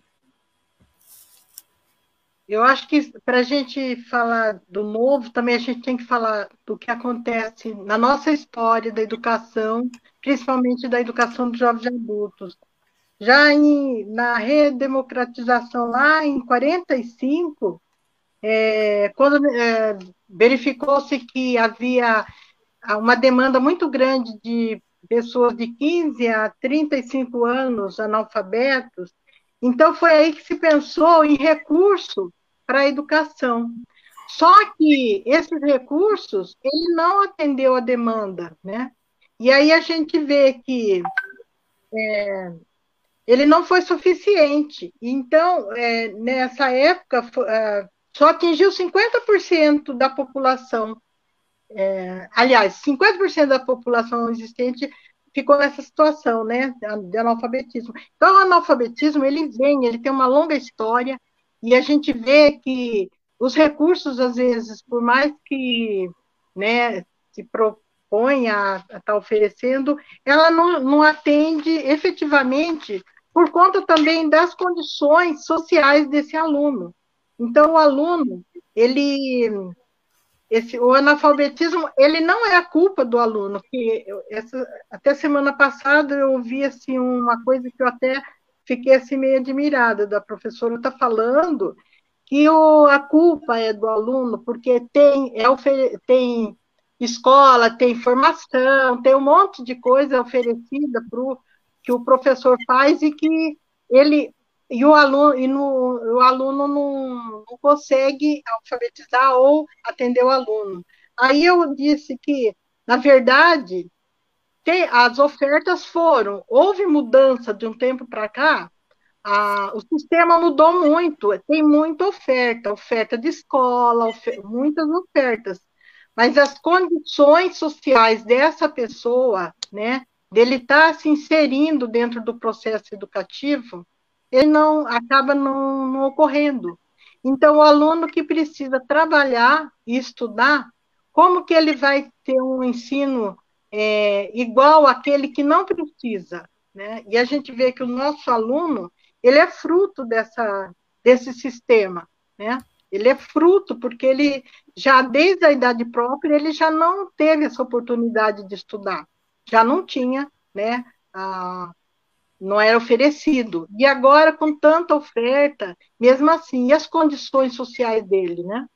É, ele tem que trabalhar, ou ele, ele não enxerga, ou ele tem que enfrentar uma escola à noite. Então, todas essas condições sociais acabam truncando o processo educativo. E a, e a gente tem que fazer da melhor maneira possível de aproximar esse conhecimento, né, para que o aluno, ele por mais que ele não, não consegue atingir aquele da mesma maneira que aquele que teve todas as oportunidades, mas a gente faz das tripas o coração para que uh, ele tenha um, um, conhecimento um pouco melhor. Então, a educação de jovens e adultos, ela já sofreu muito, então ela vem sofrendo, e agora com a pandemia, ainda se efetua mais ainda, porque ele não tem internet, ele não tem, ele não consegue mexer no computador. Então, tudo isso são condições sociais mesmo que esse aluno sofre. É, infelizmente, é, é uma realidade que foi constatada. A, a, a pandemia, professora Noemi, ela, ela veio revelar aquilo que estava, já existia de uma forma oculta. Agora não, agora está aberta. E com certeza, com o passar do tempo, nós teremos mais surpresas. Isso mostra que a situação social ela é gravíssima. Antes do professor Isalto comentar, queria que ele está já preparadíssimo para falar, é, fazer alguns, alguma participação dos nossos internautas.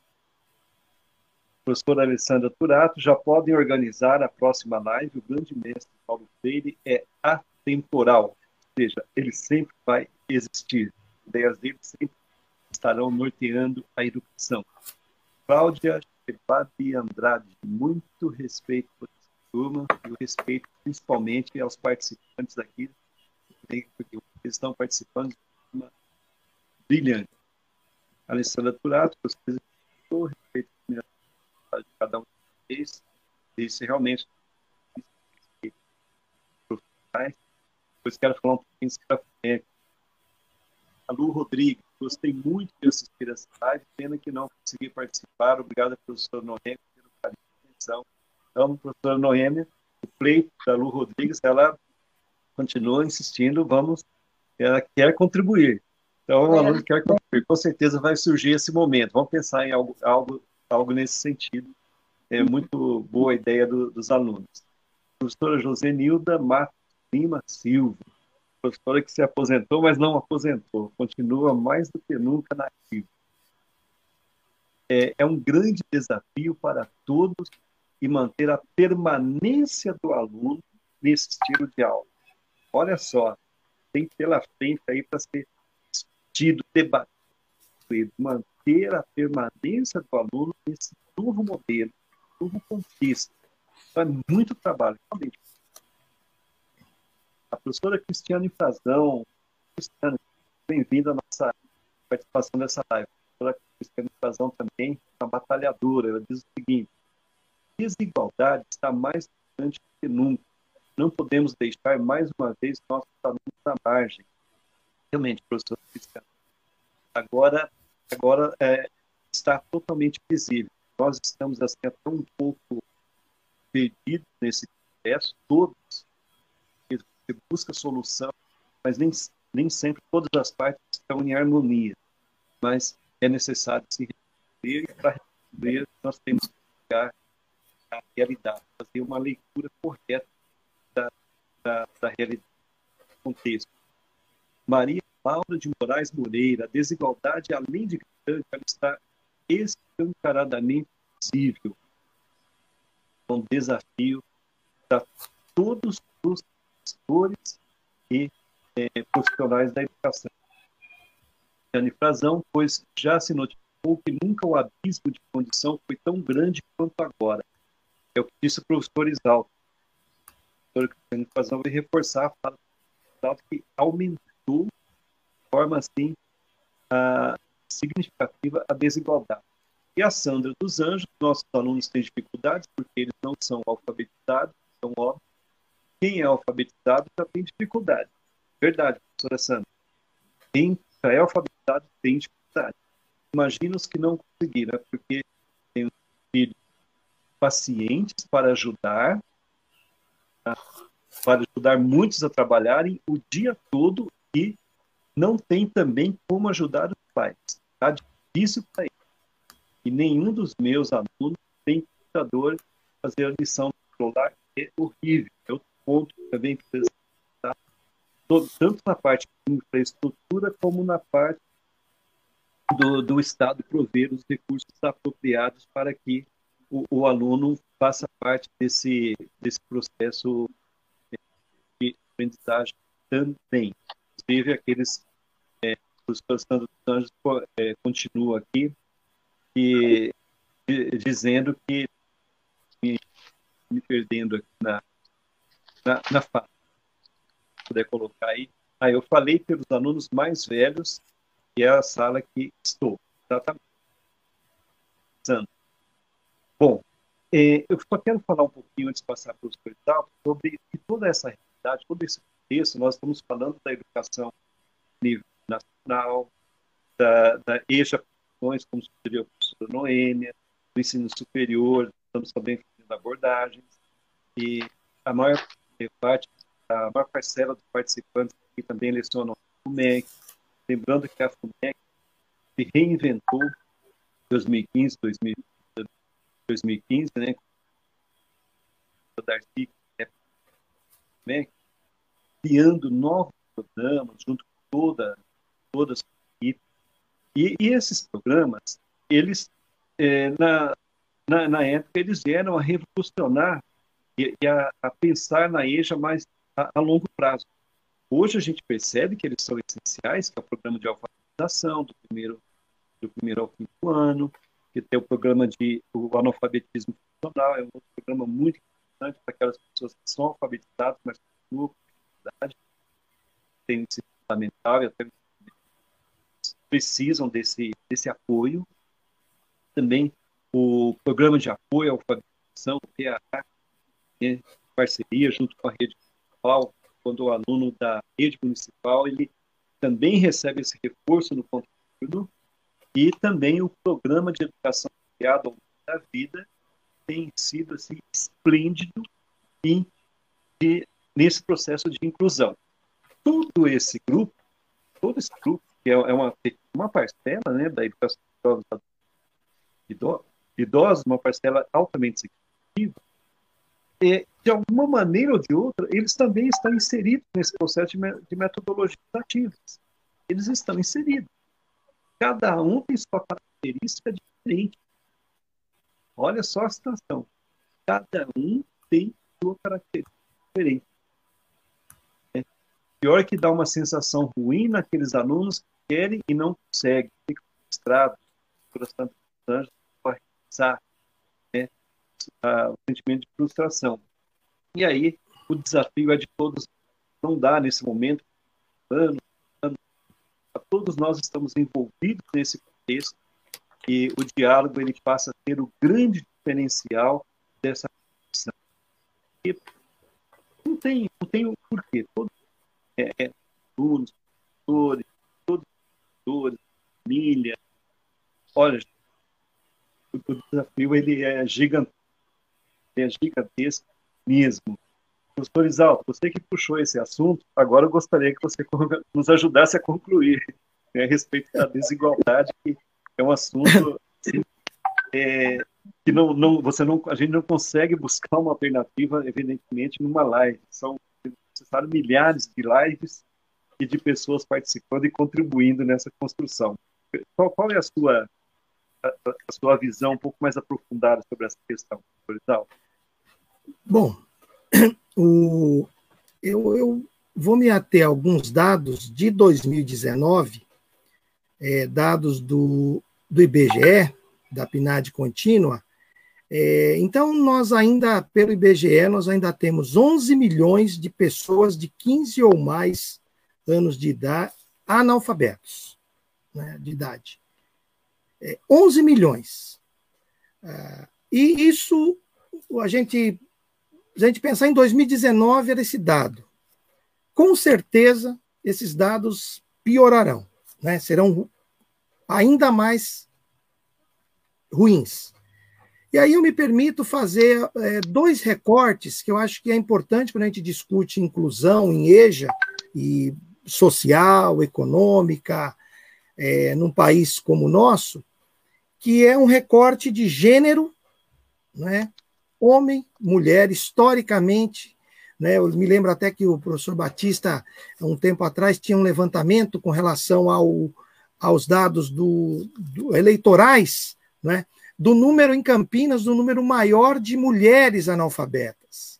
Né? Historicamente, a gente tem. Então, a gente pode fazer um recorte né, de gênero, né? mulher. Por que, que a mulher. Né? Né? E aí eu vou, eh, vou mais. Nesse momento é, em que as escolas fecharam, nós ainda, mais uma vez, nós estamos reforçando é, ainda mais o trabalho das mulheres. As mulheres estão atarefadas. Né? Ainda pioramos ainda mais né? o próprio sistema.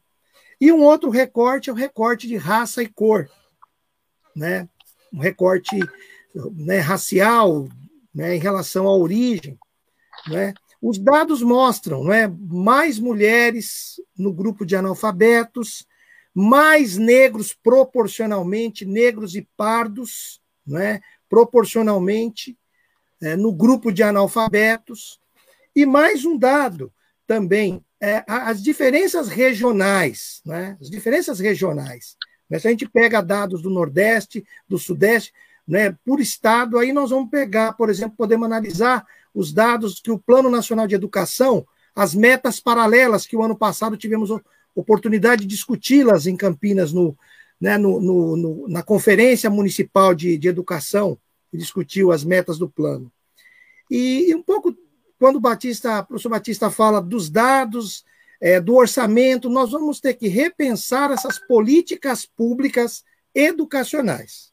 Tem que repensar. Não é?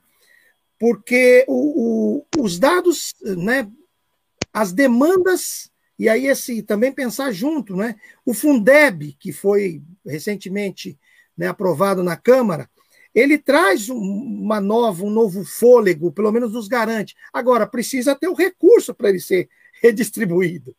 É? Ele trabalha em cima de percentuais, não é?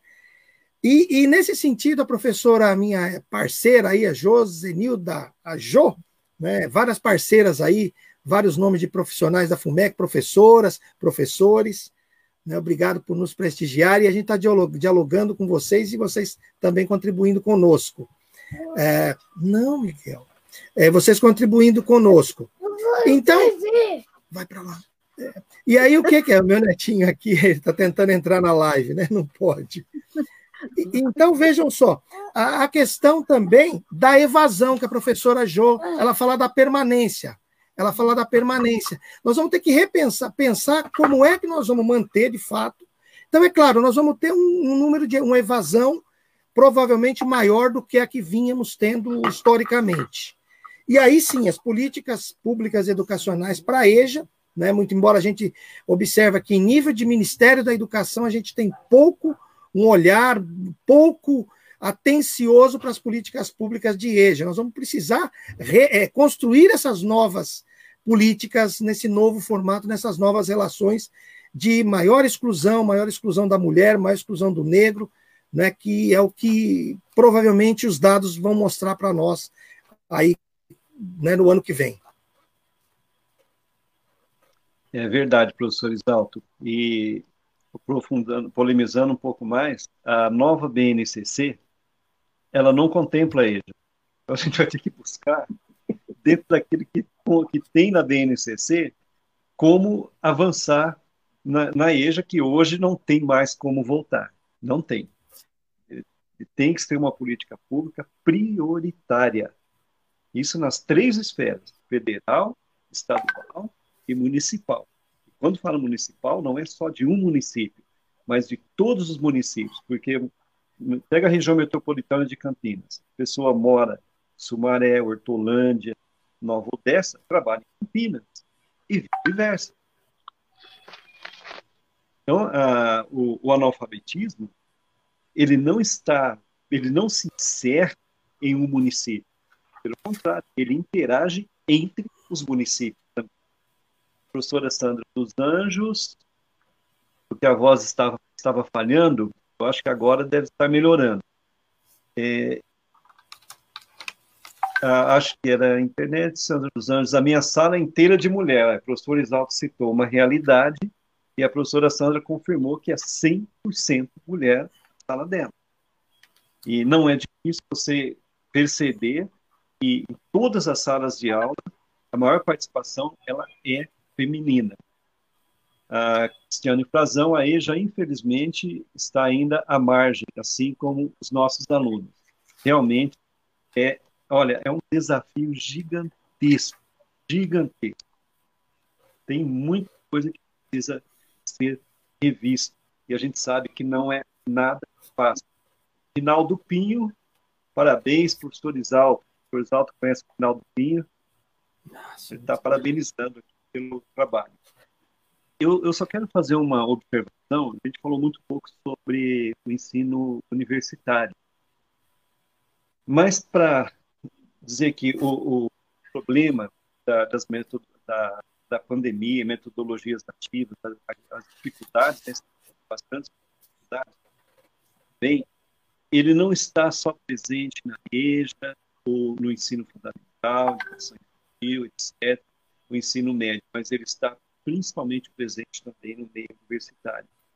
Antes, bem antes da pandemia, acho que a grande maioria sabe, eu, eu lecionei na Faculdade Anguera, de 2008 a 2017. E já em 2015, quando a Anguera estava sendo seis pela troca, né, ela já estava, é, é, ele estava trabalhando com metodologias ativas no sistema KLS 2.0. E eu cheguei a escrever um livro de modelos de gestão nesse formato. E qual foi a surpresa? A surpresa foi que no, a, a, interação dos alunos, o que, que acontece? Sistema de aula invertido, né, para resumir. O aluno ele lê o conteúdo antes da sala de aula, ele já recebe isso no início do semestre. Professor ele passa a exercer o papel de mediador na construção do conhecimento e tem também o pós pós-aula. A cada na época eu tinha em torno de 120 alunos na sala de aula, uma turma de 120 alunos.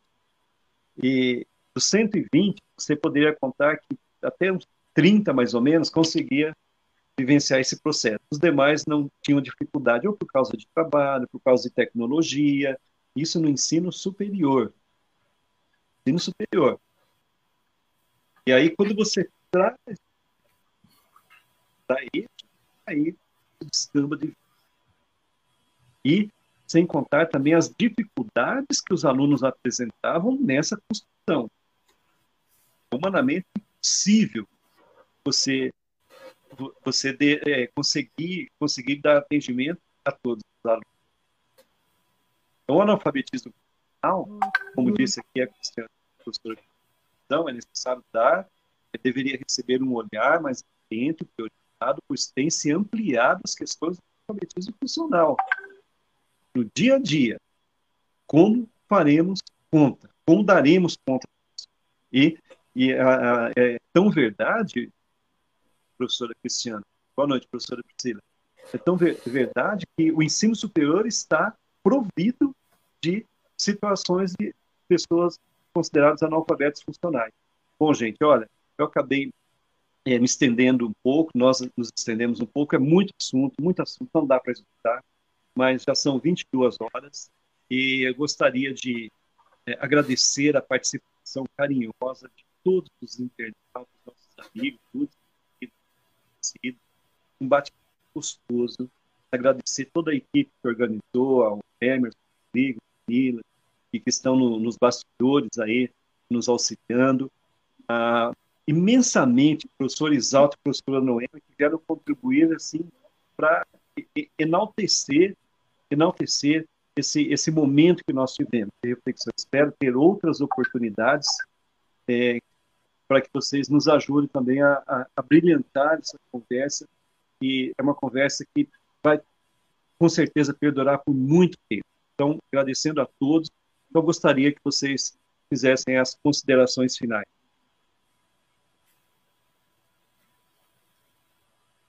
Bom, eu agradeço ao professor Batista, né, pelo convite, é, para a gente estar tá falando um pouco a, as nossas angústias também, né, que a gente tem passado nesse tempo da pandemia, é, e colocar um pouquinho do nosso conhecimento sobre a, as metodologias ativas. E agradecer a todos que nos no, estiveram pre, é, presente online aí, né, para ouvir um pouquinho do que a gente tinha para falar. Então é isso. E a gente está aberto para qualquer outra oportunidade. Bom, é, eu é, agradeço aí o convite também, a parceria da professora Noêmia, que sempre, né, de longa data estamos juntos, professor Batista também, e dizer assim que as demandas pelo ensino remoto, elas vão continuar por muito tempo, né? Então nós vamos lidar com esse tema, não é? E essa distância, né? Nós vamos ainda temos um caminho a percorrer. Então é lembrar que, que ah, o, o conhecimento ele não está pronto, acabado. Nós estamos num processo. Hoje eu agradeço a oportunidade de ter aprendido, né? Ter contribuído e também ter aprendido, né? Eu acho que é esse a relação aí de, do processo ensino-aprendizagem. Obrigado a todos aí, uma boa noite, muito obrigado, viu? Até uma próxima. Eu só queria é, convidar a todos, até o Batista vai estar pres presente no online, né? É, no dia 16 de setembro, a gente vai estar apresentando, o Exalto está junto também, apresentando um, um ciclo de debate é, sobre a educação de jovens e adultos e educação social. Então, lá no dia 16 de setembro, tá? Então, deixo convite aí a todos. Gente, agradeço a todos, professor Exalto e professor Noêmia. Eu não tenho palavras para dizer o quanto que eu aprendi hoje. Realmente foi. Sim, hoje eu fui aluno. Hoje eu fui aluno. Foi. É isso. É, o, o, nível da, da conversa realmente está um nível assim de alta relevância na simplicidade. Muito obrigado a todos, gente. Forte abraço, que Deus abençoe a todos vocês.